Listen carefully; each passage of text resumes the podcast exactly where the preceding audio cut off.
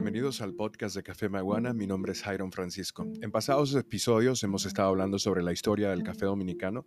En esta ocasión vamos a abarcar el periodo desde los años 90 hasta el 2000.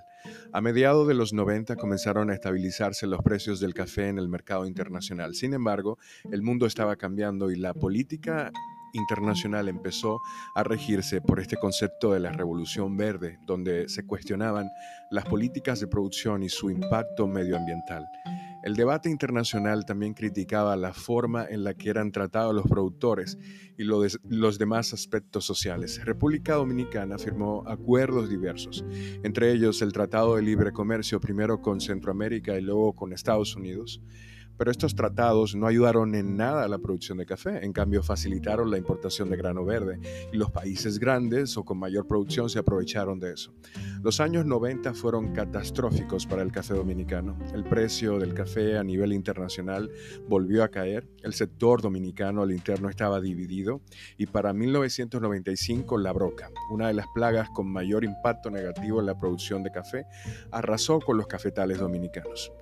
Al inicio de los años 2000 el sector estaba hundido. Las compañías exportadoras masificaron las importaciones del grano verde para cubrir el déficit de la producción local. Los cafetaleros, por su lado, se unificaron para solicitar al presidente Leonel Fernández la creación del Consejo Dominicano del Café, Codo Café. Dos años antes, en 1998, hizo su aparición La Roya del Café. Nosotros vamos a dedicar un episodio para hablar sobre la Roya del Café porque merece que se le aborde con mucho detalle.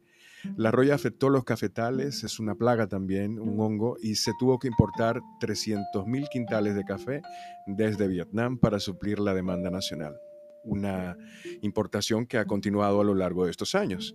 También se importó café de 80 a 100 mil quintales desde Haití.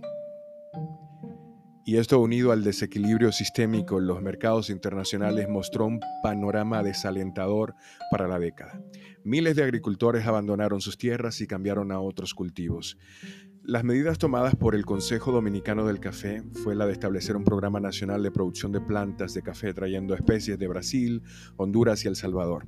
Las especies eh, Catimor, Lempira, Timor, entre otras, se establecieron alrededor de 3.045 viveros a nivel nacional para frenar la enfermedad y restituir las plantas nuevas por los cafetales eh, eh, recién hechos.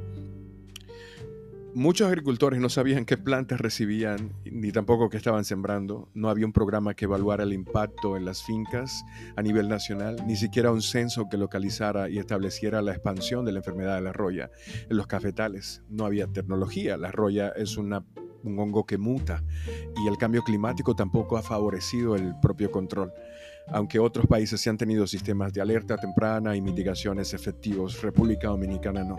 A la falta de medición se unieron la poca, la poca disposición y esfuerzos de parte del gobierno para cambiar la situación y encima el sector dividido y las compañías que antes exportaban y producían café local, ahora enfocadas hacia la importación de café porque a nivel internacional era mucho más barato. Eso consiguió que el precio del la producción de café dominicana se encareciera y obviamente el, producto importado eh, baja de precio y se vuelve más atractivo para estas compañías. Los esfuerzos de cambiar variedades y medir el impacto no cambiaron mucho el escenario desde 2010. En una próxima ocasión eh, les voy a explicar qué ha sucedido desde entonces. Espero que te haya gustado este podcast para comprender un poquito más la historia del café dominicano.